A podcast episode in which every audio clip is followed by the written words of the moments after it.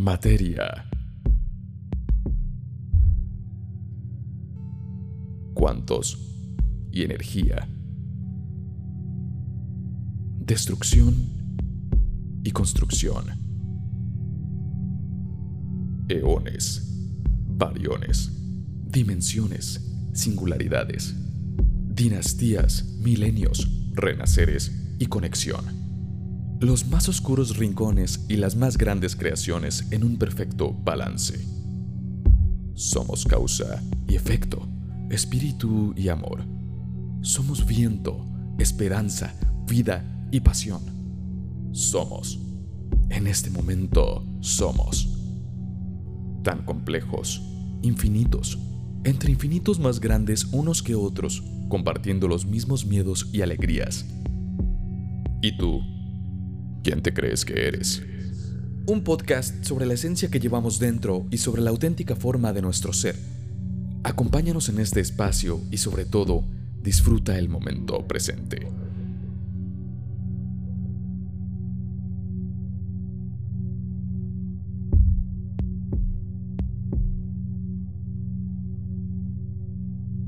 Iniciamos este capítulo tertulia de quién te crees que eres.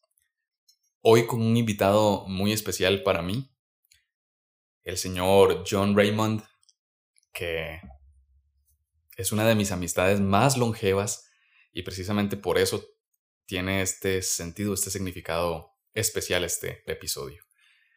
Conecté con personas que, wow, han transformado muchísimo la manera de sentir, de pensar, de expresarse y las primeras raíces, creo yo, tanto de familia como base, como de comunidad, una de las más grandes que recuerdo, que siempre me ha hecho sentir cosas muy profundas, ha sido Bosmai.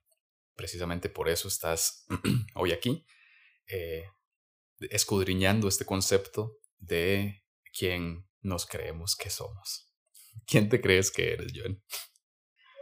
Bueno, primero, súper agradecido, súper contento de estar acá, de ser parte de este, de este proyecto.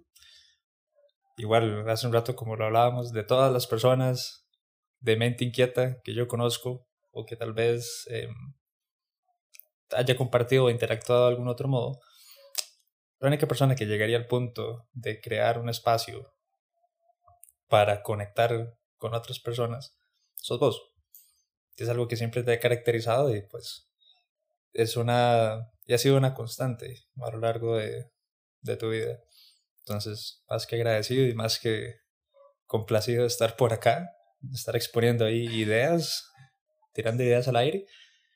Y nada, muy contento. Sí, manito, no, de verdad que sí, muy, muy feliz de tenerte porque principalmente eso que decís, también vos sos una persona de mente inquieta y es muy importante que eh, partamos de ahí, de qué hay dentro de esa mente, porque sí, somos eh, un par de personas que conectamos en, la vida.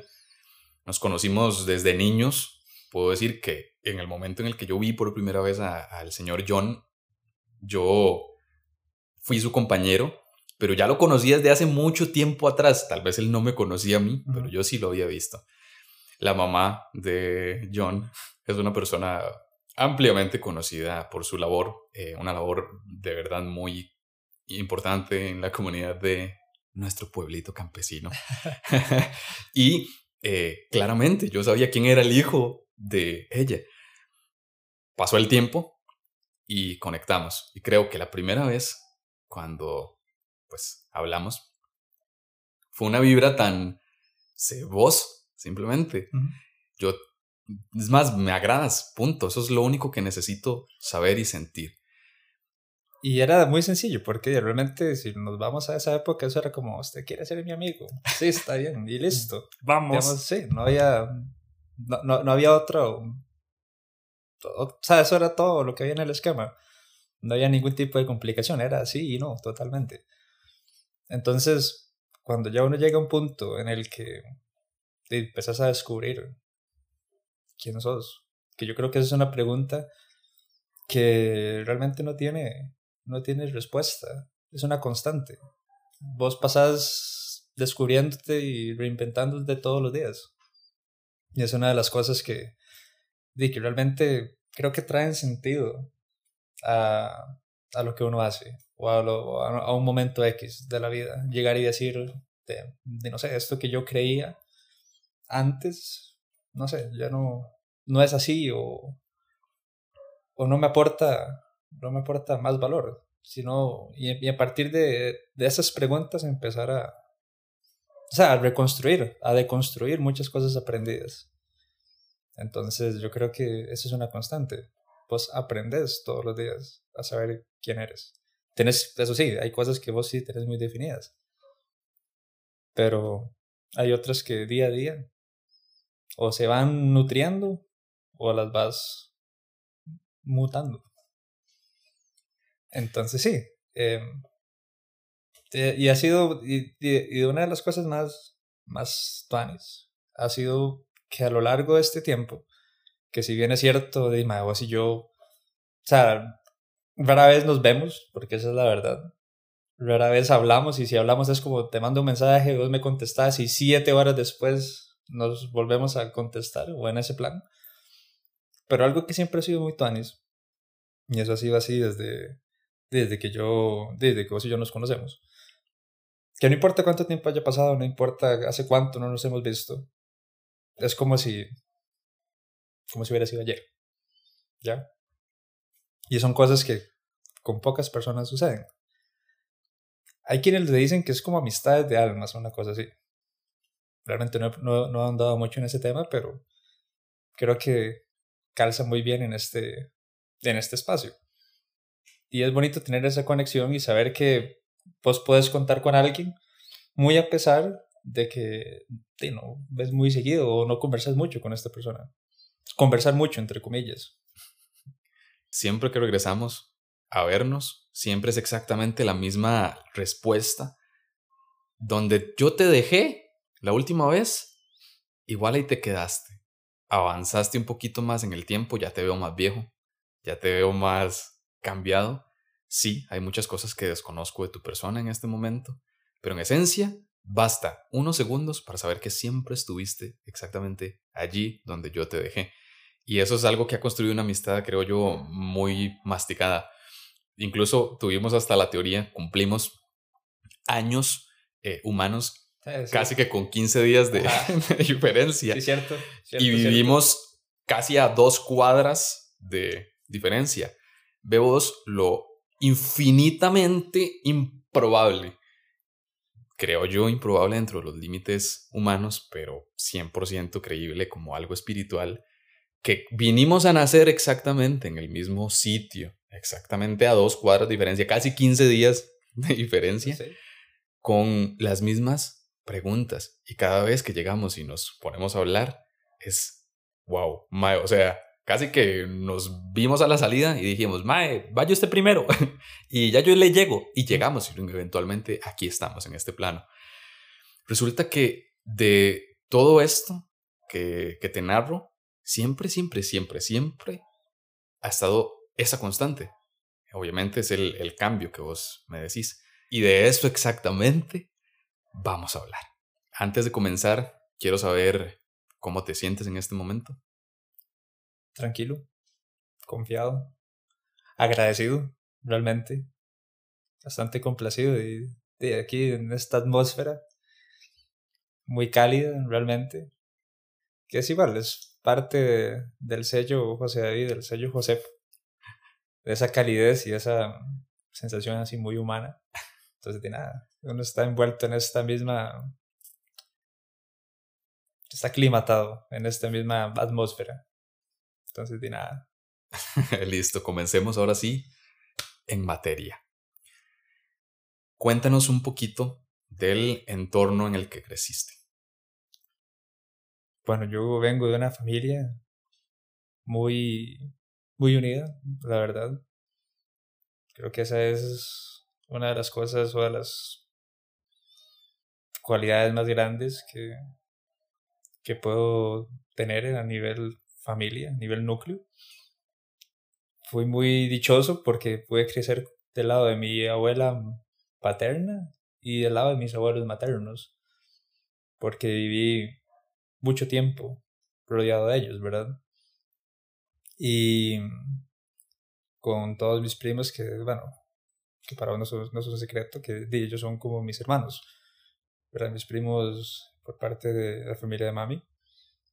Entonces, di también, crecí también con todas mis primas del lado paterno, entonces al final siempre fue como, como estar rodeado de mucha gente, estar rodeado de mucho cariño. Entonces, mi infancia fue súper, súper, súper feliz. Y característica que creo yo que hasta el día de hoy mantengo, siempre escuché a mis papás decir que yo era muy risueño y que me reía por todo. Y hasta el día de hoy siento que es así. Realmente muchas cosas, o sea, me paso riendo por muchas cosas. A veces unas que realmente dan risa, otras porque simplemente son absurdas. Y la mayor parte del tiempo es porque sí. Porque realmente es una característica mía. Y creo que me empecé a dar cuenta de esto, tal vez de unos tres años para acá.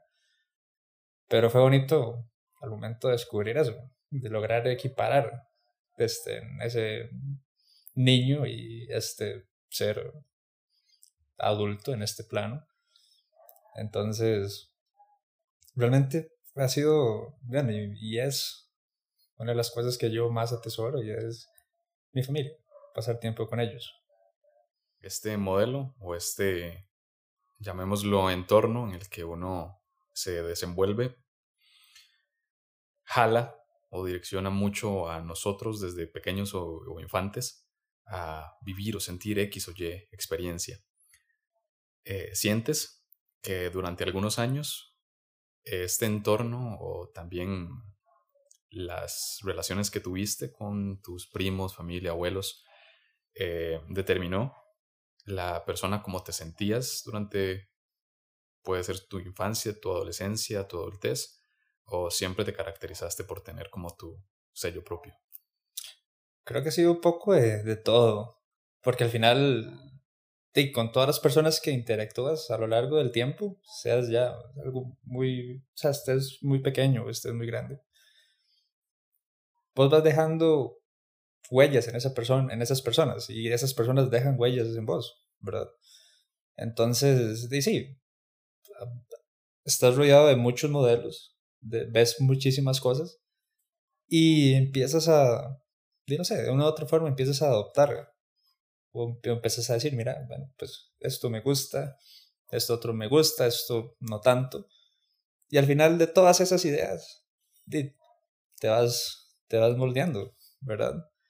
Y sí, al final yo creo que, que muchas, muchas de, no sé, muchas cosas que me gustan o que empecé a adoptar como propias fueron justamente por eso, por estímulos que viví en mi, en mi infancia.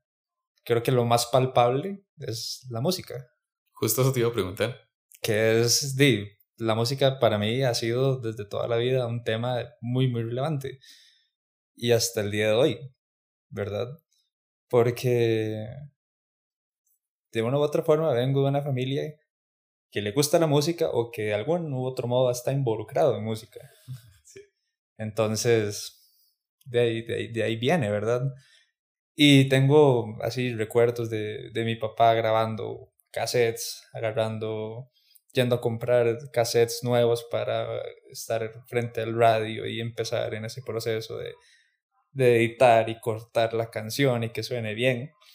Entonces, y me, y me acuerdo, digamos, uno de los de los regalos de papi cuando yo estaba pequeño fue un cassette. Yo tenía mis canciones de cuna, ¿verdad?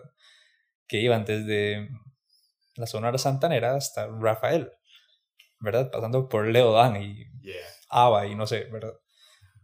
Entonces, di claro, eso yo crecí rodeado de todo eso. Y poco a poco lo fui integrando a mi vida, hasta el día de hoy. 100%. Entonces, por eso, por eso vuelvo y te digo, somos una esponja y de algún otro modo nos van ahí, nos vamos agarrando ideas, vamos agarrando cosas y simplemente las empezamos a utilizar y las hacemos, las hacemos nuestras, con el fin de encontrar un nuevo sonido, un sonido propio. Recuerdo eh, que esto no va de tanto de las cosas pues que te gustan, pero sí es como un recuerdo bastante John en mi cabeza y es tu papá con toda la actitud, todo el garbo de señor eh, musical, una persona que disfruta de la música, que sus acetatos, que sus discos, que sus cassettes, que tiene un altar de música en su casa, que wow, o sea, de verdad. De esta misma manera es su expresión incluso corporal, como camina tu papá, que es un flow. Vos ves a tu papá caminar, mae, con un estilo. Se lo flotamos. Ah, y precisamente, John aquí presente es, es, es eso, fluye, camina, se mueve, se expresa. Es, creo yo que una manera muy bonita de, de, recordarte. Sería una mezcla de los dos, realmente. Mucho de, la actitud de mi mamá y de mi papá mezcladas, ¿verdad? Y es vacilón porque, sea como sea, digamos, del lado de mi mamá, la música también tuvo cierta, cierto impacto. Cierto impacto, sí. Y, y, eran como mundos muy, muy distintos, ¿verdad? Mami siempre su, con su música, no sé, ranchera, ¿verdad?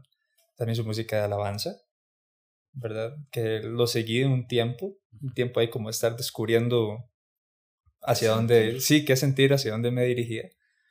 Este, y bueno, está toda esta otra nota de mi papá, que boleros, el rock y los Creedence, los Beatles, eh, los Panchos, ¿verdad? Eddie Gourmet, no sé, ¿verdad? Entonces, es empezar justamente a eso, a encontrar en cada estímulo y adaptarse y ver por, por dónde te, te, vas a dirigir hasta que ya llega un tiempo en el que, pues, me acuerdo, este, estábamos no sé, en cuarto de la escuela, tal vez ya, este, si ya de, mi primo estaba un poco más, estaba, no sé, creo que como en séptimo, una cosa así. Y incluso creo que éramos más, éramos más, más carajillos, pero bueno. Y me acuerdo que dis, nada más él llegó y me dijo como, más estoy escuchando esta vara. Y era Green Day. Y mae, ahí ya fue, eso sí fue, ajá, eso fue ya otra cosa que empezó y, y, desencadenó este muchísimas muchísimas sensaciones hasta llegar al punto de decir como mae, yo quiero hacer eso. quiero aprender a tocar guitarra. Entonces fue como ya materializar de todo o de ya ciertos gustos musicales adquiridos y de empezar a aprender también una, no sé, un instrumento. Entonces, la música siempre ha estado ahí muy, muy presente. Mencionabas a tu primo. Sí, que es, eh, creo que es de los pilares, uno de los pilares más grandes que tengo en mi vida. Entonces, es mi hermano, ¿no? Y, y bueno, a lo largo del tiempo hemos tenido N cantidad de aventuras y también muchas relacionadas con la música, ¿verdad? Que no... Plot twist. Sí, que no, no, deja, no deja de ser. Y él fue, o sea, esa persona como que vos encontrás a alguien y, y es como el gurú, ahí el que, que Más o menos, sí, como un guía. Porque era como, ahora estoy escuchando a este grupo y Nirvana. Después descubrí este otro, Blur, y así. Y empezás en ese estira y encoge. Y vos también empezás en esa cuestión de, ah, mira, esta ahora suena Tuanis y te das cuenta que Korn tiene N cantidad de canciones y bla, bla, bla, bla. Entonces, a partir de ahí, ya se empieza como a gestar esta, esta, no sé, esta nueva versión que tiene, no sé, música disco, boleros, eh, poncillo ahí, este, de metal metal, y ya y vas creando toda una gama ahí de colores musicales, y al final también está esta otra parte en la que digamos, empezás como a descubrir todos estos sonidos y, y ya empezás a construir una voz también, una voz propia, a decir, esto me gusta, esto no. Quiero esto, esto no quiero. Entonces, a la larga, se vuelve, se vuelve parte de tu esencia. 100% de acuerdo. Eh, considero que el arte realmente es una expresión ya muy, muy, muy personal para cada quien, como lo quiera vivir, como lo quiera sentir, de cosas que guardamos. Muchas veces se traducido en la música, una expresión de una voz que pues por ahí habla, siente, eh, afinidad con ciertos estímulos. ¿Consideras que en algún momento de tu vida adquiriste la conciencia de este algo? ¿O se construyó pues obviamente y consolidó a lo largo del el tiempo? ¿Ya lo tenías claro o esto fue evolucionando pues hasta el día de hoy? Creo que eso ha sido proceso de evolución realmente, porque ya llega un punto en el que sí, sí, te atacan las preguntas, ¿no? Y empiezas a tener esa necesidad como de encontrarle respuesta a todo. Y creo que el arte ha venido a, a manifestar o a aclarar muchas cosas o muchas inquietudes que tal vez antes no, no eran tan claras, por decirlo, por decirlo de algún modo. Porque tienes el chance de expresarlo, ya sea por una canción, por una, por una nota o por, no sé, un nuevo disco que escuchaste y lo que sonó, lo que leíste en las letras, por alguna razón eso era lo que ocupabas poner en palabras. Lo que sentías y no entendías, este, puña, esta tristeza, esta vara rara, no sé cómo ponerle nombre. Escuchas una canción y decís, ah, mira, es eso, es lo que esta persona está diciendo. O sea, alguien se siente igual que yo o ya se sintió igual que yo. Entonces, al final también encontrás como compañía o te sentís parte de algo, que al final creo que esto es este, algo muy humano, esa, esa necesidad de, de pertenencia, de decir, soy, soy parte de, de algo. Y creo que el arte en general, poemas, música, pintura, cualquier tipo de expresión, viene a decirnos justamente eso. Somos parte de, somos parte de algo. Y en ese caminar, en ese descubrir, topas con personas que van en la misma línea. Y creo que también es parte, por eso es parte de que vos y yo estemos acá teniendo esta conversación.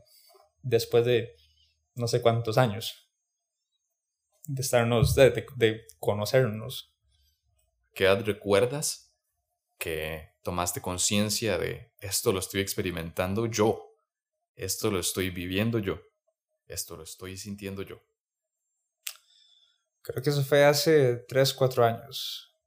Y de hecho la pandemia tuvo que ver mucho en, en, ese, en esa deconstrucción y reconstrucción también.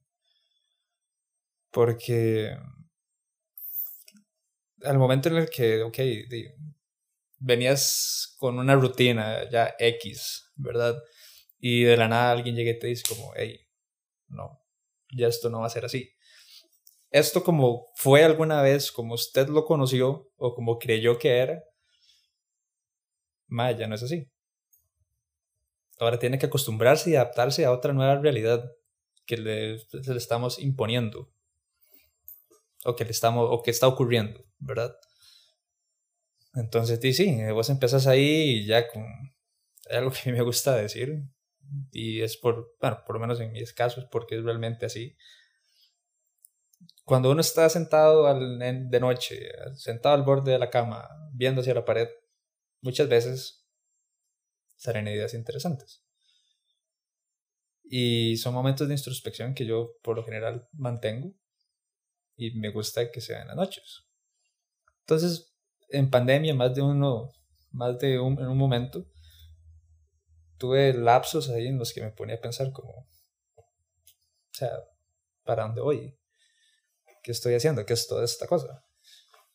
Y fue ahí donde ya empiezo a, a no sé, tenía, me acuerdo que en ese entonces tenía esa necesidad de, de buscar ayuda. profesional, psicológica, ¿verdad? Importantísimo. Y estaba yo, no sé, divagando entre esas, entre esas ideas hasta que, igual, justamente después de, hay un desliz en una relación, ¿verdad? De estar siempre buscándole el punto, el, punto negro en la pared blanca a todas las personas con las que de algún otro modo interactuaba o me, o me intentaba relacionar, este, llegué y, y algo me dijo como, ¿y si el problema no son las otras personas y es usted? Entonces, más, ahora me tiro al suelo así. Y yo dije, por supuesto. Entonces, a partir de ahí, empecé como en este proceso de autoconocimiento y de, auto, de autocrítica. Y empecé mi proceso terapéutico. Y a partir de ahí, siento que sí, hay un antes y un después, totalmente. Que después de esa decisión, este, tomé las riendas y dije como, ok, sí, yo soy el protagonista, no soy el espectador que es más o menos lo que, lo, que decías en la, en la, pregunta. Y creo que es totalmente eh, necesario llegar a ese punto, de llegar y decir, y tomar o adquirir esa conciencia, decir, esto me está pasando a mí. Quiero, ¿cómo, ¿Cómo quiero que esto ocurra? ¿Cuál es la manera segura para mí de transitar todo esto? Entonces, a partir de ahí empieza y es un proceso continuo te das cuenta que este, tu salud, vivir y todas esas cosas cotidianas que ocurren son necesarias, pero también vienen a vos a darte algún tipo de aprendizaje o algún tipo de lección. Y nada más tienes que estar presto a, a descubrirlo y ver qué, qué tiene para vos cada una de esas cada uno de sus mensajes. Quiero representarlo de manera simbólica con respecto a las grandes ideas que nacen, como decís vos, al estar sentado en la orilla de la cama, en algún momento de la noche o de la madrugada, cuando vienen revelaciones muy importantes de una voz que necesitamos escuchar. ¿Qué tal si, quizás, ese sentarse en el borde de la cama a X o Y hora de la madrugada, en realidad en esta cama llamada vida, en esta cama llamada universo, soy yo el que se sentó, ahora sí, a escuchar y divagar en medio de toda la inmensidad del tiempo, una voz, una idea, que de pronto, eventualmente, me hace despertar.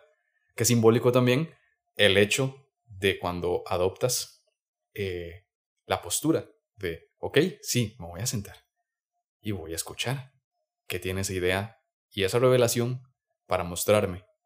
Muchas veces nos quiebra, eh, nos traspasa. Puede ser un despertar súper sonoro, cosas que empiezan a moverse en la vida eh, para tu propio despertar, que empiezan a literalmente sacar fuera del tapete todas las cosas que estaban sucias a desnudarte, a poner exactamente por fuera todas las cosas que ahora tocaría eventualmente ordenar. Y es exactamente en ese momento de reflexión, en esa madrugada cósmica, donde ya vos decís, órale, tengo una excelente idea. Y esta excelente idea que voy ahora sí a escuchar va a ser, vamos a poner todas las cosas en orden, rebalancear todo, ponderar, pasar por el tamiz absolutamente toda mi realidad, que quizás también me creí, y ahora empezar a edificar una nueva versión mía. Y eso es muy importante, eso que acabas de decir, que yo me creí, porque muchas veces eso es lo que de alguna otra forma nos ata. Eso con lo que crecimos creyendo que teníamos que ser o que o con esa realidad que esto es, no hay más, no hay más. Entonces es también darse ese chance de, de pensar y ponderar. Eso es así, como toda la vida me lo han pintado. Y empezar justamente a tener ese, ese criterio y llegar a decir, no, realmente yo no me siento cómodo con esto y realmente no, no creo que tenga que vivir cargando o algo que simplemente me lo, me lo impusieron porque tal vez así era la norma o porque no me presentaron otra, otra opción. Entonces yo creo que eso que vos decís ahí es súper, súper importante. Darse ese chance de, de, de, de encontrar, de buscar, de buscar un propio camino. Dentro de este mismo espacio de autoconocimiento, de autoanálisis y también pues pasar por episodios que nos ubican dentro de un despertar de algo, ¿qué consideras que fue lo más caótico que te dio quizás una bofetada en la cara con respecto a esa realidad que se nos enseñó o, te enseñó a ser de X o Y manera? ¿Cuál fue o pudo haber sido ese evento que te dijo, John, esto debe revertirse? Creo que uno de. Creo que uno y el más este. Más representativo fue una relación que tuve. Ahí un poco turbulenta. Que sí. Este. despertó, no sé, vamos a poner esa palabra, despertó un montón de. de demonios que de, había que ponerles orden.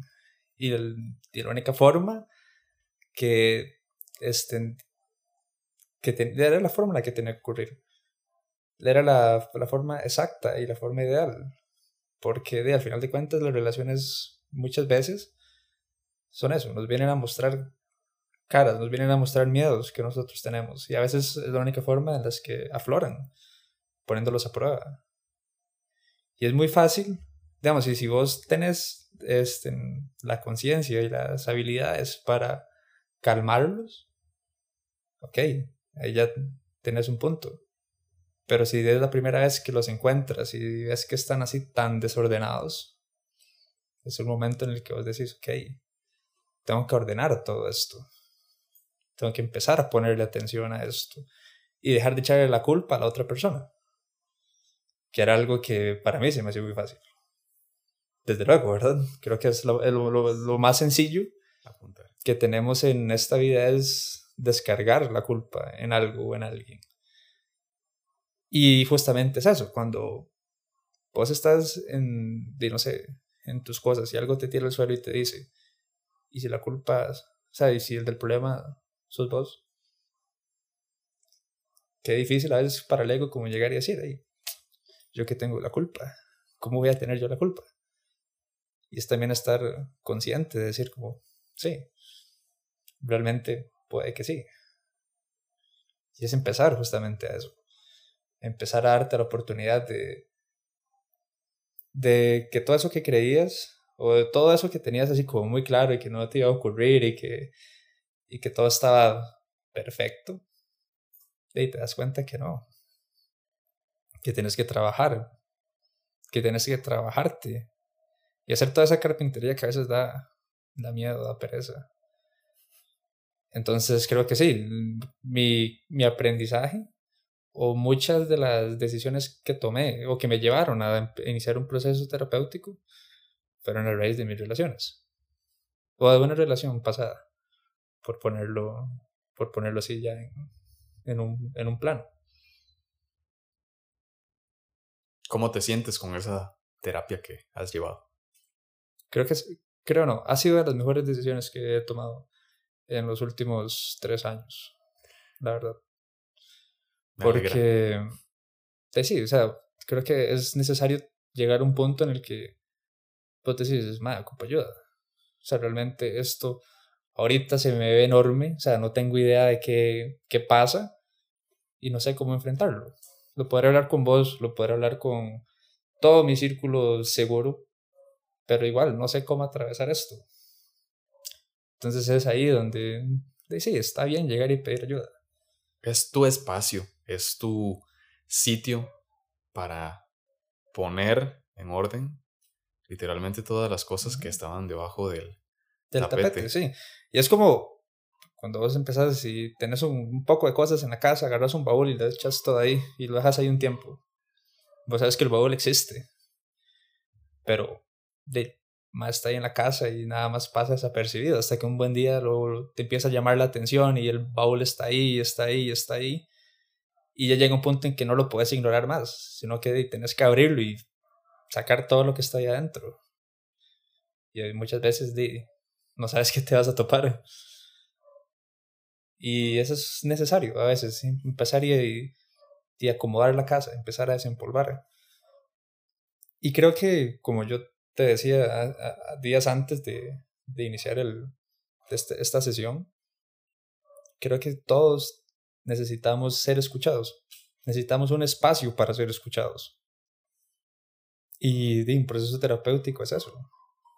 Es una hora donde vos tenés voz propia. Podés hablar largo y tendido. Y justamente a veces, porque ha pasado vos, conforme vas hablando, vas encontrando respuestas. Y habrá otras que conforme vas hablando encuentras más dudas.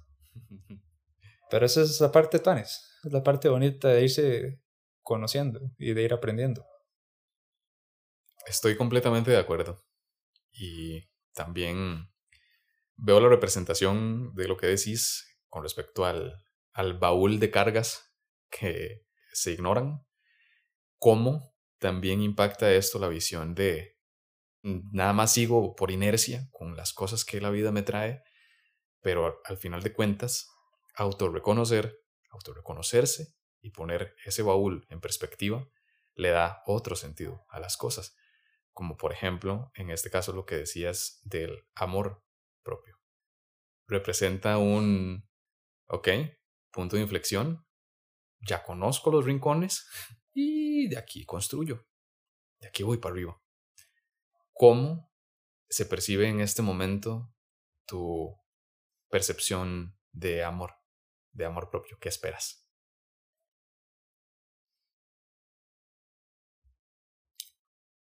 Creo que, bueno, el amor propio al final es cada acto que vos tengas para, para escucharte, para, si es necesario poner una pausa, si es necesario poner un límite, si es necesario llegar y decir como, no quiero ir por ahí, simplemente estar, descansar.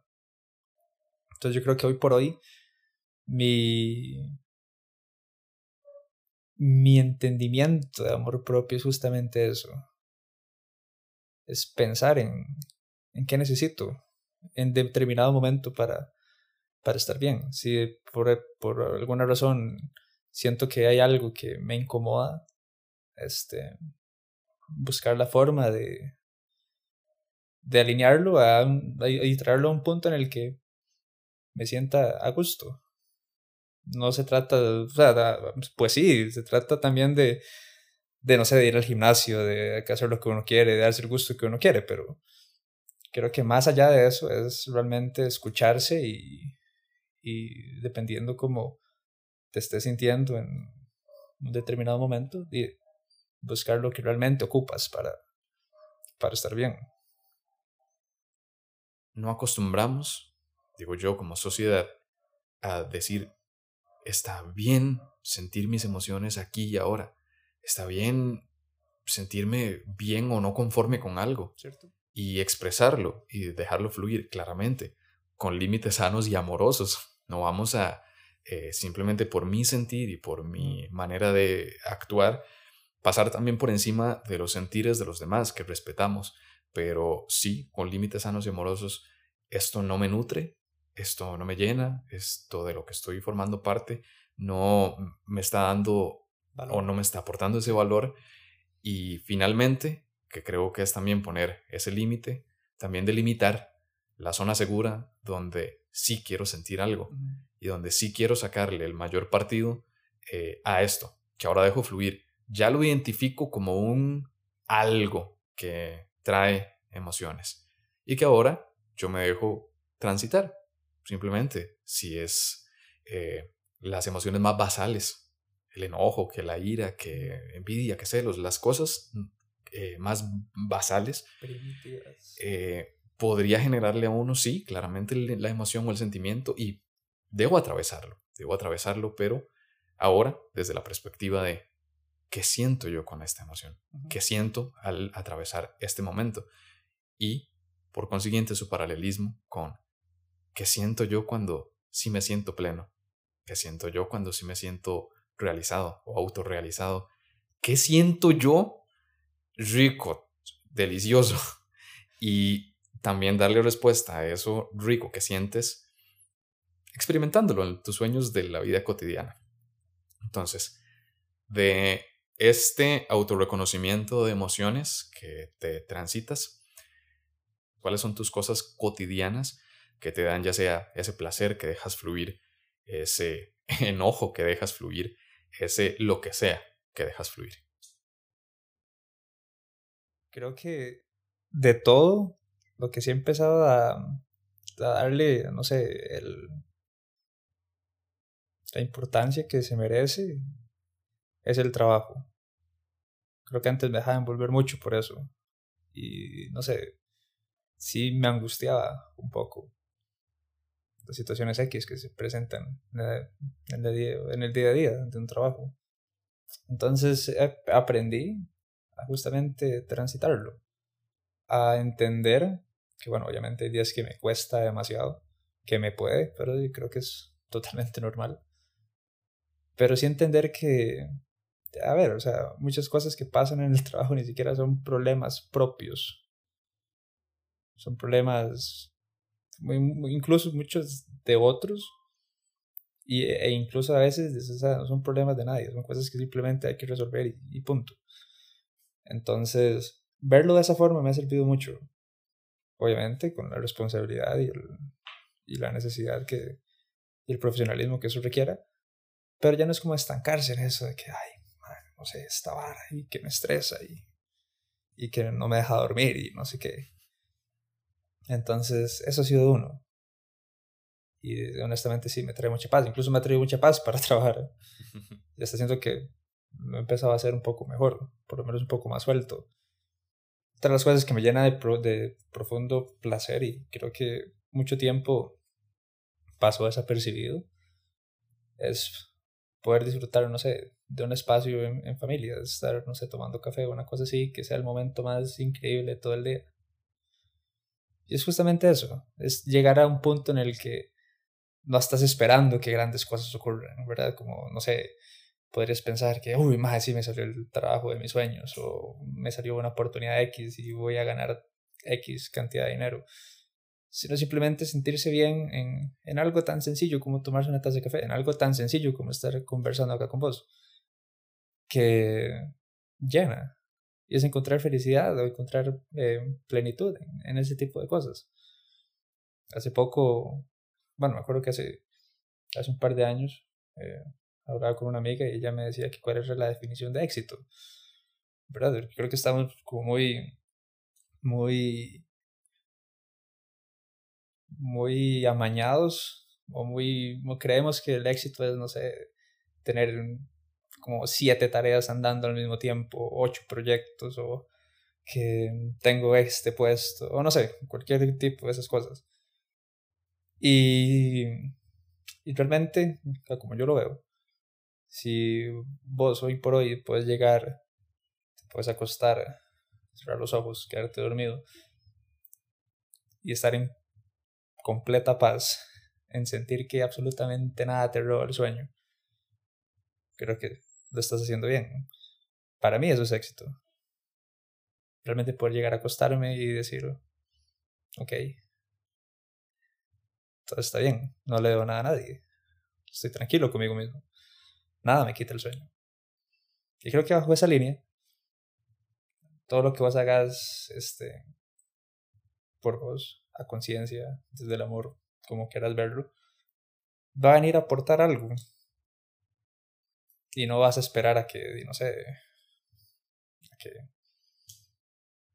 tu trabajo te promuevan o, alguna cosa así, sino que vas a empezar a, a ver gratitud en, todo. Y creo que esa es una de las cosas que la pandemia me ayudó mucho a, a apreciar, a ser consciente de esas cosas y agradecer soy, yo soy partidario que agradeciendo, este, las cosas se mueven aún más. No solo se trata de la gratitud o de dar gracias por la cosa buena que te llega en la vida, sino incluso por la prueba.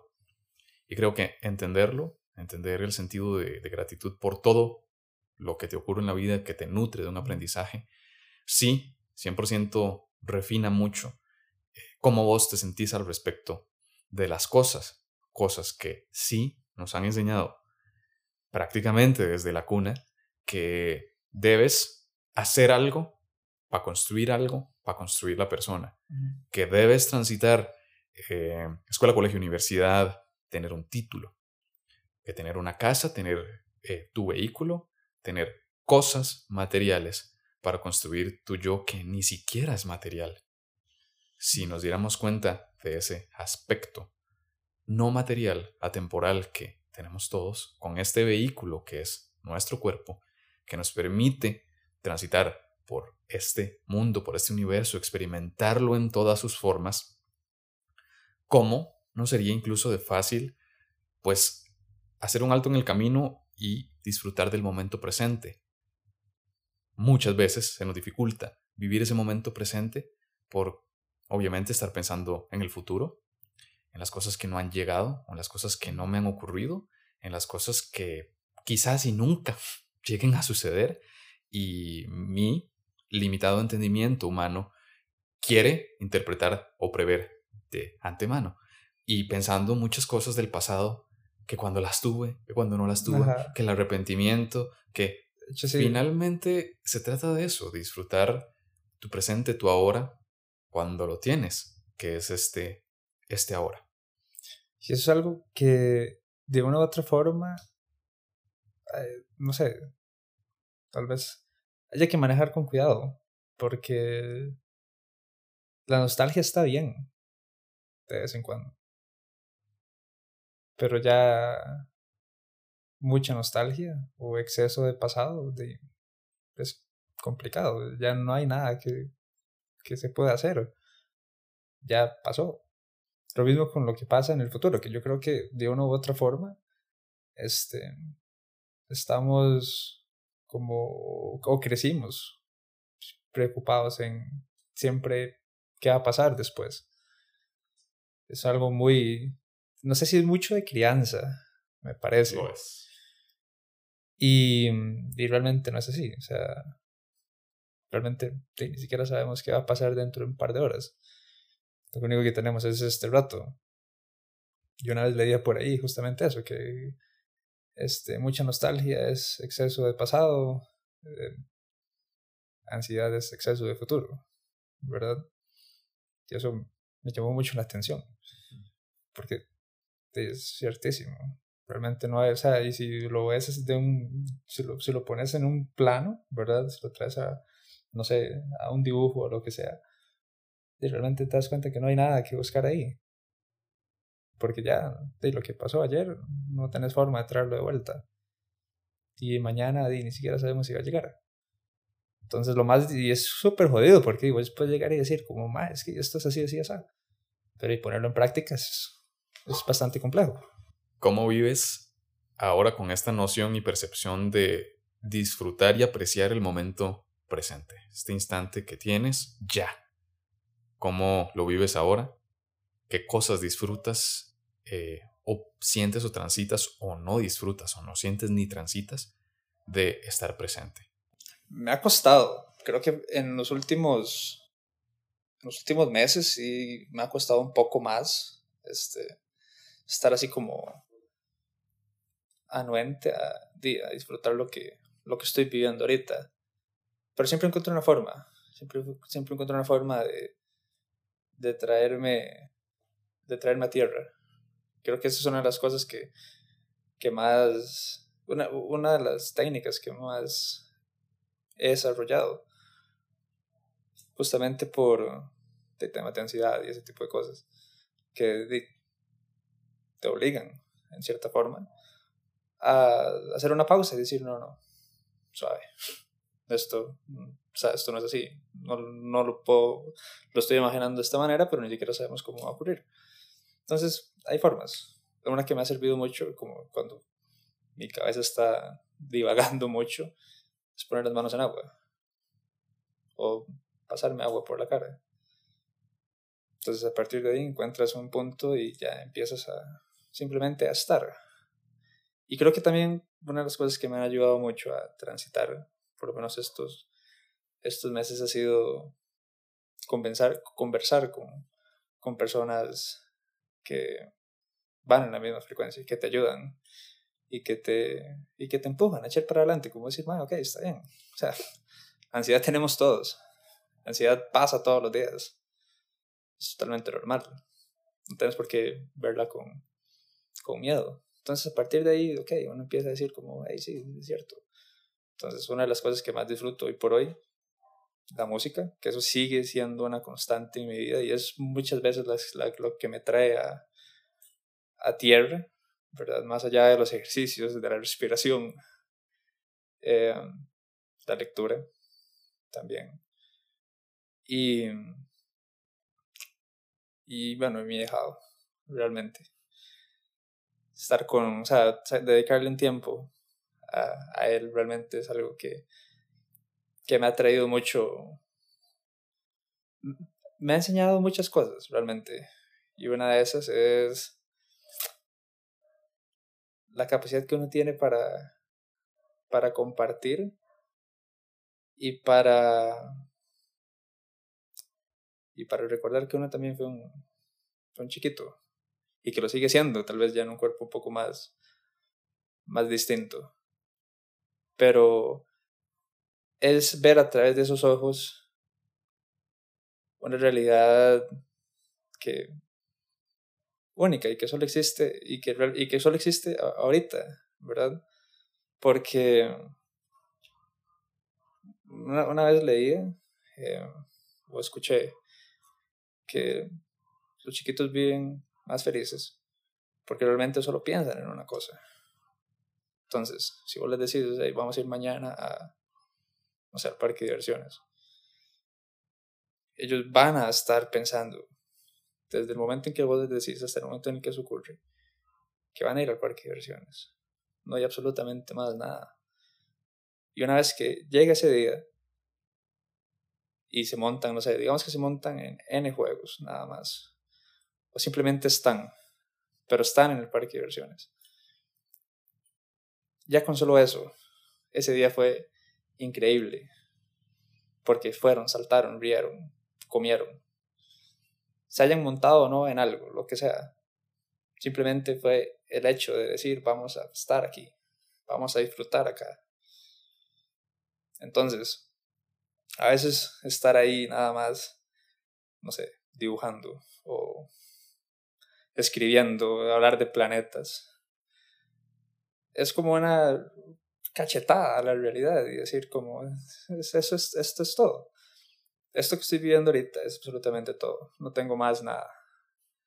Y esa ha sido una de las cosas bonitas que he aprendido en este, en ese transitar, en esa parte de mi vida, ¿verdad? Que, que es ser padrino.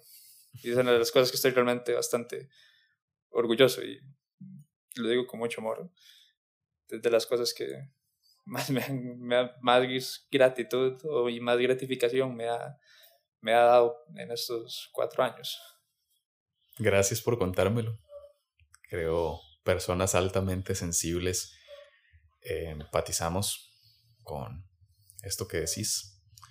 También con el niño que traemos todos por dentro, que realmente yo te siento que no estás ni muy distante siempre exactamente con el mismo lente, nada más que con un cuerpo y ahora sí más aseñorado.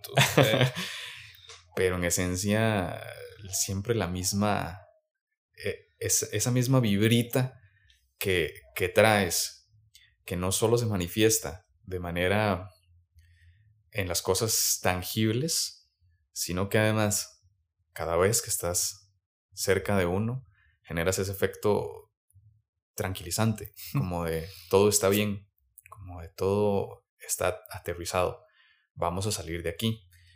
Mucho de esto me acuerdo de tu yo niño, cuando nos conocimos, que siempre fuiste así, siempre fuiste, ay dude, this is chill, this is gonna happen and that's it. Se acababa el momento Y uno, yo que vivía estresado como Psyduck de Pokémon, te tenía de contingente porque era como, sí, transite las cosas y déjelas vivir.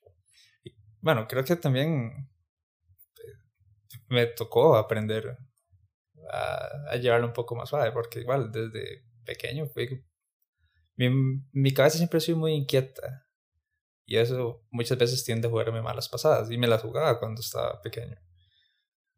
Que me daba miedo, no sé, veía que se ponía oscuro el cielo y pues, me ponía a llorar, nada más. Normal. O sea, sin ton ni son. Y, pero no sé si, te acordás, pero también, este, igual en la escuela, nada más estar ahí, llegar a la escuela y era sentarme a llorar hasta que llegó un punto en el que, no sé, simplemente pasó y llegó a la calma, ¿verdad? Que eso sí, no, no, no, no, no sé realmente, no, no, no puedo ahorita decir en qué momento este, pasó de ser ese rush ahí de, emociones, ¿verdad? Hasta que ya llega un punto en el que, ok, esto es totalmente normal. Estar en la escuela es totalmente normal. Entonces, sí, sí, yo creo que eso ha sido una, constante muy mía, que, de la que hoy soy consciente y de las cosas que abrazo, ahora que, que sé que, que le ha ayudado, inconscientemente le ha ayudado a otras personas e incluso me ha ayudado muchísimo a mí. Y antes no lo sabía. Entonces creo que también eso es, de estos aprendizajes tuanis que uno descubre a lo largo del tiempo. Recuerdo que una vez estaba leyendo, estaba leyendo un blog y y decía, era hacer un ejercicio de buscar un mantra o buscar algo que, que definiera eh, la percepción de la vida. ¿Verdad? Y, y me acuerdo que yo me quedé haciéndole números, ¿verdad? Después de lo que, después de lo que había leído. Y nada más, así, de la, de la nada me llegó esta, me llegó esta frase. Vivir para aprender, aprender para vivir. Y ya te digo, era igual. Estaba sentado, estaba de noche, sentado al borde de la cama, viendo hacia la pared. Y esa palabra llegó. Así, esas frases, llegó. Y a partir de ahí la traté de incorporar en cada aspecto y en cada momento de mi vida. Y creo que eso me ha permitido también darme cuenta que, ok, tal vez, no sé, Tal vez tomarme esta taza de café no me dé una super enseñanza. Pero sí estar despierto y estar anuente a que todo pasa por algo. Nada viene así al azar. Todo está, este, todo está predestinado. Y nada más es cuestión de tiempo que, para encontrarle el significado. Llega un punto de la vida eh, donde pues te das cuenta de que existes, niño o niña o niñe estás eh, en este aspecto descubriendo qué sentir, que los estímulos sensoriales, que las cosas que la vida te da, eh, obviamente dentro de un mundo que preexiste y que tiene algunas reglas medio establecidas, digamos medio, porque nos toca eventualmente desaprenderlas. ¿Qué te dirías a vos mismo con respecto a las cosas que la vida te trajo?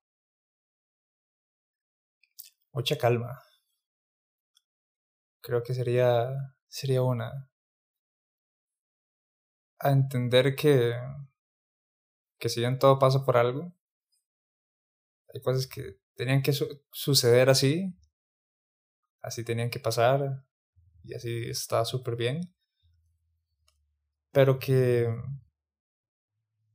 y que estaba bien sentir miedo. Estaba bien sentirse, no sé, a la deriva, inofensivo.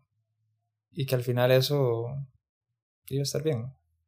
No ibas a, no ibas a salir perdiendo, sino por el contrario, ibas a salir ganando. Y así fue, o sea, realmente si yo lo, si yo lo pongo en perspectiva, este, durante esa época y a lo largo de mi vida, siempre he contado con gente que, que me ayuda ha estado detrás de mí. Puede ser mi papá, puede ser mi mamá, mis abuelos, mis tíos, mis primos. A como muchas veces fue una profesora o incluso un completo desconocido. Y creo que son cosas necesarias que tienen que ocurrir para ti también, no sé, formar un poco de, un, poco de carácter. Un poquito callo. Sí, sí, sí. Y estar, y sentir que, y esto es estar como en medio de una, de una incertidumbre y aún así, por alguna razón, sentirse, sentirse seguro, sentirse seguro con, un, con alguien totalmente ajeno a, a nuestro círculo. Y son cosas que tenemos que experimentar de algún otro modo. Y creo que para eso sí no hay, no hay como, como edad, ¿verdad? Para, para llegar a decir como, bueno, y esto, esto le va a pasar ahorita, a los cinco años. Entonces, no, es una vara muy, muy, muy, muy, muy tonis. Y siempre fue encontrar ese punto de equilibrio, esa tranquilidad, esa serenidad, que bueno, hasta el día de hoy es la que me, la que me acompaña y la que logra que, que me calme cuando, cuando, no sé, todo está, cuando siento que todo está, está en patas arriba. ¿Qué querías ser cuando fueras grande? Músico. O sea, vamos a ver. Me gustaba mucho el fútbol. Que sí, me gustaba. Y siempre estaba como esa vara de ah, ser futbolista. Y los con chema versus los sin chema. Ajá, este, pero bueno, conocí la música y bueno, poco a poco eso fue, y fue pasando, ¿verdad? Y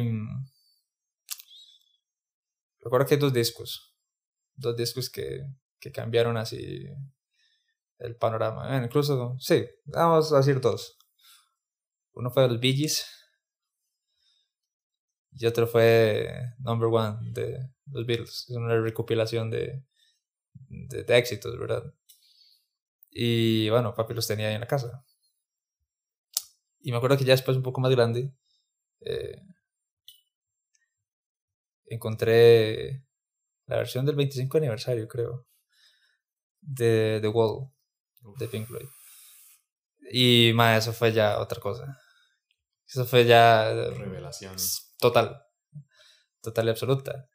Porque, bueno, aparte que bueno, estaba carajillo y todo, pero el disco tenía, el disco doble tenía del, del folletito, y entonces y tenía las letras y los dibujos y las, todas las cosas, y yo decía, ¿qué es esta vara tan Entonces, fue a partir de ahí, de ese tipo de cosas me engancharon y poco a poco fueron calando más y más hondo, hasta que yo llegué y dije, pues, ¿por qué no? ¿Por qué no la música? Y, y bueno, al final este, no me dedico a eso, porque no, realmente al final tomé otro, otro rumbo, pero no es un rumbo ajeno a la música. O sea, si bien ni lo que hago para, para subsistir, ¿verdad? No tiene nada que ver con música. Lo incorporo, incorporo la música a lo que hago. Y trato de sacar un tiempo para la música que es la forma, para mí es la forma de arte más, no sé, más tangible a las emociones. Y, y es eso, o sea, al final, al final todo, todo, todo o sea, eso es, todo lo puedo resumir en música. Eres música, eres una expresión universal de, del cosmos eh, dependiendo de cómo te sientas, sos la del moño colorado o el venado, pero también somos eso, somos eh, energía, un flujo eh, energético que cambia, se transforma a lo largo del tiempo y tenemos este estuche, este, este cuerpo, este recipiente que lo almacena para para ver qué sentido llega. Incluso la música la he encontrado como, bueno, como terapia, no es que sea como wow, qué, qué, revelación, qué descubrimiento, pero encontré una forma de meditar en la música. Más allá de, no sé, sentarte en, no sé, posición de loto y cerrar los ojos y respirar, encontré en la música una forma de, de simplemente estar. de sentir cada nota, sentir cada cuerda, sentir cada acorde. Y tratar de... Mm, un ejercicio que me ayudó mucho, incluso en pandemia, y de vez en cuando lo, lo hago nada más como por, por, porque es divertido, es estar en un momento, agarrar la guitarra y decir cómo me siento. Okay. Si tuviera que definir cómo me siento en un acorde, ¿cuál sería? Entonces empezar a, no sé, a buscar un sonido que diga, ok, me siento así, como ese acorde, cualquiera que este sea. O llegar y simplemente decir como es el mediodía. Si tuviera que definir cómo suena la hora del almuerzo, ¿cómo sonaría? Entonces empezás a, a figurar cómo sonaría estar en hora de almuerzo. Entonces es un ejercicio que siento yo muy creativo y que también te, te despeja un poco y te centra solo en una cosa, que es buscar cómo suena o cómo sonaría una música para almorzar, una música para mediodía. que al final de cuentas es, es creación, o sea, básicamente es transmutar con, con tu estuche, con tu ser, con tu ese John que yo veo aquí a los ojos, creaste, pero porque sentiste, porque estuviste presente para ese acorde, porque estuviste presente para esa música. En tus meditaciones, ¿qué has explorado? Me ayuda mucho encontrar una voz, ¿verdad? Una voz cada, cada vez más propia. Y es que, bueno, al final de cuentas, eso es lo que somos. Por ejemplo, vos y yo, si vos y yo tocamos el mismo acorde o las mismas notas, eh, por más que sean iguales, mismos acordes, mismas notas, no va a sonar igual. Porque yo le estoy poniendo una energía, le estoy poniendo, no sé, tal vez una emoción, y vos estás en lo, mismo, y pueden ser totalmente distintas esas sensaciones. Y parte de lo que he meditado y de lo que me ha gustado es, bueno, primero, que entendí que meditar no es como llegar y poner la mente en blanco y, y ya, pasó, sino es ver cada pensamiento como lo que es, un pensamiento. Y poder separar una cosa de la otra. Y poder este, ir un problema a la vez. ¿verdad? Sin juzgar, sin, sin darse golpes en el pecho por qué estoy pensando esto, qué me pasa, sino simplemente dejarlo ser. Y lo mismo pasa con la música. Si vos, no sé, en un afán como de crear algo súper poderoso y decir, ma, esta vara va a ser el, el sonido. Si vos te afanas en eso, muy posible que eso ni siquiera ocurra y te frustres buscando ese sonido. En cambio, si nada más lo analizas, lo dejas ser y empezás a trabajar en, no sé, en un área de interés, empezás a ver todo como, y como por separado y posiblemente encuentres una respuesta, encuentres un sonido que te lleve a, a ¿cómo se llama? A conceptualizar algo. Es parte de también, de parte de lo que las meditaciones me han ayudado a saber que no tengo que resolver todo en un solo instante. En el andamiaje que somos de carne, que si cierras los ojos, te detienes un momento a contemplarte. Sí, claro, y cómo putas hago para contemplarme a mí dentro de todo lo que estoy sintiendo y pasando, cómo me resto a mí de las situaciones de trabajo, de plata, que las responsabilidades, que las cosas de la familia, que los pleitos, que las cosas buenas, que el vecino puso la música muy alto, que el gato anda dando vueltas en el podcast. ¿Cómo me abstraigo de esta situación, de esta realidad? Es simplemente fluir, no juzgar tus pensamientos, no juzgarte a ti mismo o a ti misma, solo contemplar, contemplar tu ahora, contemplar lo que sea que la vida trae. Y creo que a partir de ahí eh, se derivan muy eh, grandes respuestas que tienen siempre que ser a tu ritmo, a tu propio ritmo. Es tu propio proceso, es tu propia realidad, de tu propia vida, tu propia historia, tu propio entorno cultural, eh, tu propia, pues, tu propia historia con su bagaje, cada una de las cosas que sumó o restó al panorama total de tu vida. Ahora eso es un cuerpo. ¿Y cómo hago para abstraerme de todo eso? Solo atención plena en el presente, meditarlo en el momento en el que pues consideres conveniente, siempre a tu ritmo, siempre en tu espacio. Las respuestas siempre nos llegan y, así es como funciona. Escuchaba hace unos días una frase muy eh, bonita sobre el despertar eh, cósmico, despertar de tu conciencia espiritual, y es lo siguiente.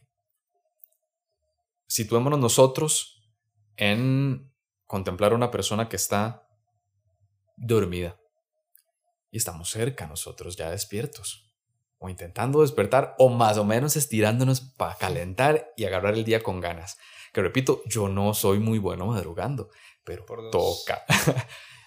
Arrancamos con sigilo para que la persona que todavía sigue durmiendo pueda extender tanto le sea posible su sueño, su descanso, mientras el mío ya quizás comenzó. De eso se trata también el despertar pues cósmico de conciencia espiritual, que es, está bien, el proceso por el que estás, estás transitando un camino de conciencia tuya, que es tuya y es tu propio despertar. Para todos los demás, con sigilo.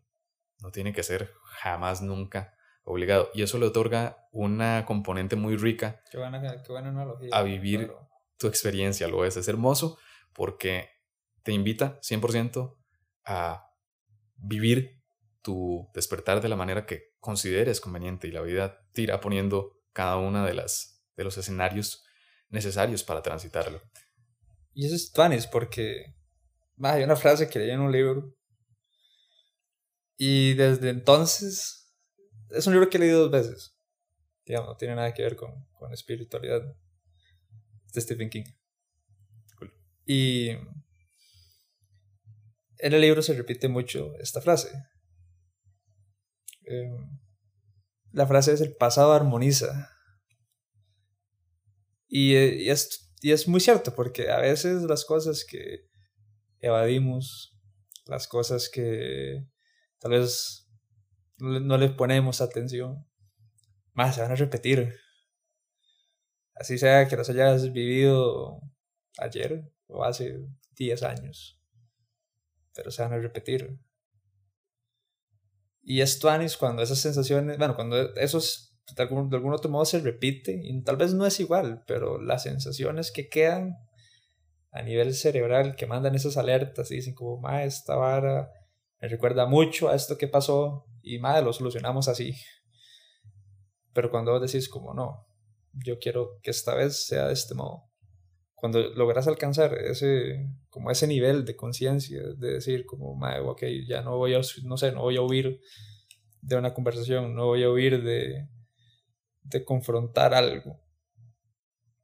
Eso, bueno, primero te das cuenta que has cambiado, que has crecido y que rompes con un patrón. Y para el ser propio es súper liberador sea como sea, dejaste una carga, cambiaste algo que solías, tal vez, no sé, no manejabas de la manera correcta. Entonces, también te va agregando más y más valor. Eso que dices, increíble. Entre más liviano, entre más eh, logras liberar también, entre más eh, llano transitas, eh, se autopercibe una versión tuya depurada que deja que las cosas ocurran y que construyan lo que tengan que construir, si bien para bien o para mal lo que tengan que construir, pero desde la perspectiva de ahora soy yo el que está en control, ahora soy yo el responsable de mi existencia. Y eso es básicamente algo que mm, muestra, como decís vos, una realidad que tarde o temprano detona. ¿Cuántas veces estuvimos en, en esta situación de vernos a nosotros mismos sintiendo X o Y que se repite, porque el pasado armoniza y simplemente las cosas empiezan a pasar porque tienen que pasar y ya yo no estoy completamente seguro de qué debo yo hacer. Está bien no saber qué hacer, pero todas las cosas vienen a darte una respuesta que debes sentir, que debes atravesar, interiorizar, para liberar, para vivir liviano. ¿Cuánto no libera? Pues al universo de toda esa carga. ¿Cuánto no perdona a tu propia persona por haberte puesto en todos los escenarios donde te pusiste? Todos los pesos extra que te añadiste. ¿Cuánto no libera el hecho de soltar las cargas generacionales de tu propia familia, eh, de tu propio entorno, de tu trabajo? ¿Cuánto no libera el hecho de vos ponerte a vos mismo como una esencia eh, inmutable que sí, estoy dentro del andamiaje del cuerpo, y me corresponde también pues vivir dentro de esta cronología del pasado, presente y futuro, pero decido transitarlo desde el presente. ¿Cuánto no libera ponerte vos mismo dentro del espectro vamos a sentirlo y transitarlo para simplemente sacarle el jugo esta experiencia que como decías vos, habrá valido el boleto todo esto que estamos pasando porque veías a través de los ojos de un niño de tu ahijado, por ejemplo, que ve con la inocencia y la pureza de un alma que viene incorruptible a un mundo recaótico y entonces te transportas a ese a esa magia, a ese esa esencia que tenía todo lo que hacías, que el cereal Nesquik, pero te llenaba el, el alma, no te llenaba tanto el cuerpo, que el abrazo que te daba tu mamá, papá o encargado o encargada legal eh, se convertía ya en un insumo o en un arma para satisfacer las cosas ricas de tu alma. ¿Cuánto no llenaba el hecho de liberar esas cosas simplemente valorándolo por lo que eran? Estoy existiendo y ya, eso es todo lo que necesitaba en aquel momento. Y pues sí, de niño, pues viendo con estos ojos, con este lente, había magia en todo. Había una esencia que, pues, te otorgaba la posibilidad directísima de cómo vos querés transitar esto, cómo vos querés vivirlo. ¿Querés eh, seguir jugando ahí bajo la lluvia? ¿O eh, querés, por otro lado, sentarte a experimentar lo que el mundo te ha hecho? Porque creo todos hemos pasado por algún momento así, pero liberar esas cargas no solo te devuelve a ese niño interior y te dice, si eres música, John. Siempre lo has sido desde siempre. Eh, siempre que te has postrado frente a cualquier persona y dejas una expresión en el mundo que más que ser una huella indeleble, porque lo es, de hecho, se convierte en una nota musical que le aporta color a las personas que te rodean. Eso ha generado un, una ola expansiva en personas que te amamos, te apreciamos, como yo en este momento que también me acuerdo mucho de ese John que me decía, this is fine y todo va a estar bien. Y resulta que sí, todo eventualmente llegó a estar bien porque te sentía eh, experimentando ese presente. Exactamente esta misma analogía que traducimos dentro del mundo del, del cuerpo, cuánto libera. Simplemente el hecho de, ah, hoy no voy a juzgar las cosas, vamos a dejar que pasen como pasen, eh, como tengan que pasar. Vamos a simplemente eh, respirar. Que cuando llegue el momento adverso o la cosa que venga a mi vida, entonces ya yo tendré que resolver. Pero una cosita a la vez, como decís vos. A partir de esta ola expansiva, ha estado presente esto del cambio, dejarse transitar de incluso dejar que las cosas pasen, pero contagia. Resulta que este señor que les está hablando en este momento también sintió el antojo de si este Mae hace música, si este Mae tiene su guitarra eléctrica, yo, ¿por qué no? Viendo con los ojos del cuerpo, yo también puedo tocar. Yo también puedo eh, ponerme a sonar tres armónicos encima de un parlante. Yo eh, tengo también la capacidad de crear. Bueno, pues resulta que en este preciso momento, esto ahora es ya, estamos creando cual música, que somos universal, algo que no estaba. De hecho, ahora que, que, mencionabas eh, todas las experiencias y vivencias que hemos compartido, que son bastantes, yo lo veo como energía en movimiento. Y toda esa energía y todo ese cariño que en algún momento damos siempre viene de vuelta. Entonces la energía continúa fluyendo, se recicla. Y esa es de las cosas, de las cosas bonitas que conforme el tiempo pasa, uno se va dando cuenta de, de las semillas que, que sembró en su momento. O sea, ¿quién iba a decir que nosotros, no sé cuántos años después, íbamos a estar aquí compartiendo este momento?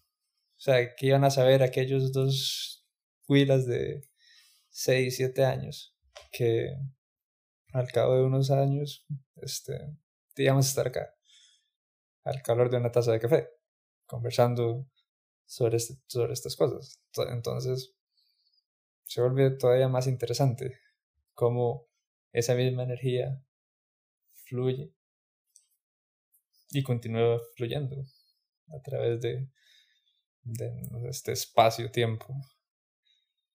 Y cómo esos 15 días de diferencia cayeron perfectos sin alterar, sin alterar esa frecuencia, esa frecuencia espacio-tiempo. Sí. Siempre conectados, siempre vibratorios, casi en el mismo esquema. Y eh, no sé qué trae la vida para mí. Es más, ni siquiera pienso que llegue a tener 25 años, ni siquiera pienso mm, qué voy a hacer cuando tenga X o Y. No lo pensaba, no, ni lo figuraba.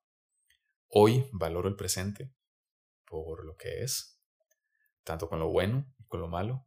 Yo creo que eso es muy importante, que a veces, ¿cómo se llama? Eh, le quitamos... O sea, está esto que, ok, sí, hay que enfocarse siempre en lo bueno, ¿verdad?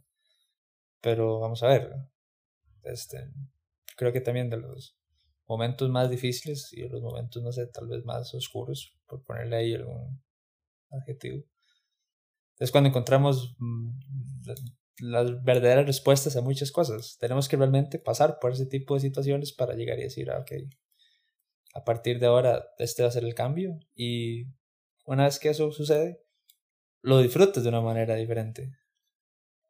Se ocupa un poquitito de, de lluvia para disfrutar de un día soleado. Entonces, sí, es exactamente lo mismo. Aprender a bailar bajo, bajo la lluvia, aprender a bailar ahí es importante para visualizar que la vida es un todo, es una ventana de tiempo que tienes ya, finita o infinita, y te da exactamente los minutos, segundos, o las horas o días o años para experimentar de esto lo que sea nutriente para vos.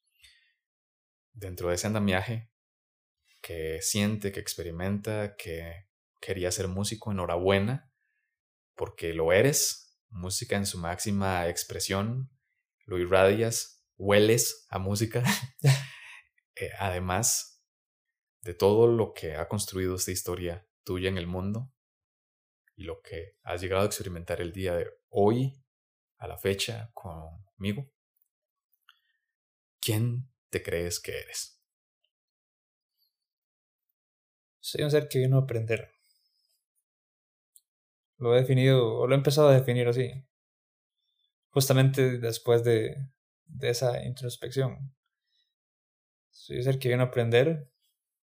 Soy consciente de que no soy mi trabajo. No soy eh, lo que tengo. No soy lo que pienso. sino que simplemente existo. E intento nutrirme de las cosas que realmente me generan valor. Sé que soy música. Debo empezar a darme cuenta que soy música también. Muchas veces sé que soy calma. y. Y soy aprendizaje. Soy memoria. Soy aprendizaje. Y soy ganas de aprender también. A no, a no dar las cosas por sentadas. Y a estar también buscando. Porque, como decía al principio, muy posible, o sea, esto es de todos los días. Probablemente, no sé si algo de lo que dije ahorita lo voy a seguir creyendo mañana. O tal vez sí. O tal vez lo haya. O tal vez lo empiece a interpretar de otra manera. Y no creo que eso tenga algo de malo. Porque al final es aprender. Es vivir para aprender y aprender para vivir. Es estar dispuesto a, a escuchar y, y también a decir, no, o sea, agradezco esto, pero quiero seguir por esta, por esta misma línea, quiero seguir buscando mi camino. Y eso es algo que, que yo creo que no vas a llegar a un punto en el que vas a decir como soy esto. Porque todos los días es una oportunidad nueva para ir construyendo. Dentro de este John, que se ha creído muchas cosas a lo largo de su vida, y que ahora siente y que ahora experimenta. Deja fluir, que las cosas pasen como tengan que pasar. This is fine. ahora que tienes una noción, has creado música, estoy completamente seguro de eso. Eh, ¿Nos dejarías el placer de poder escuchar alguna creación musical tuya? Claro,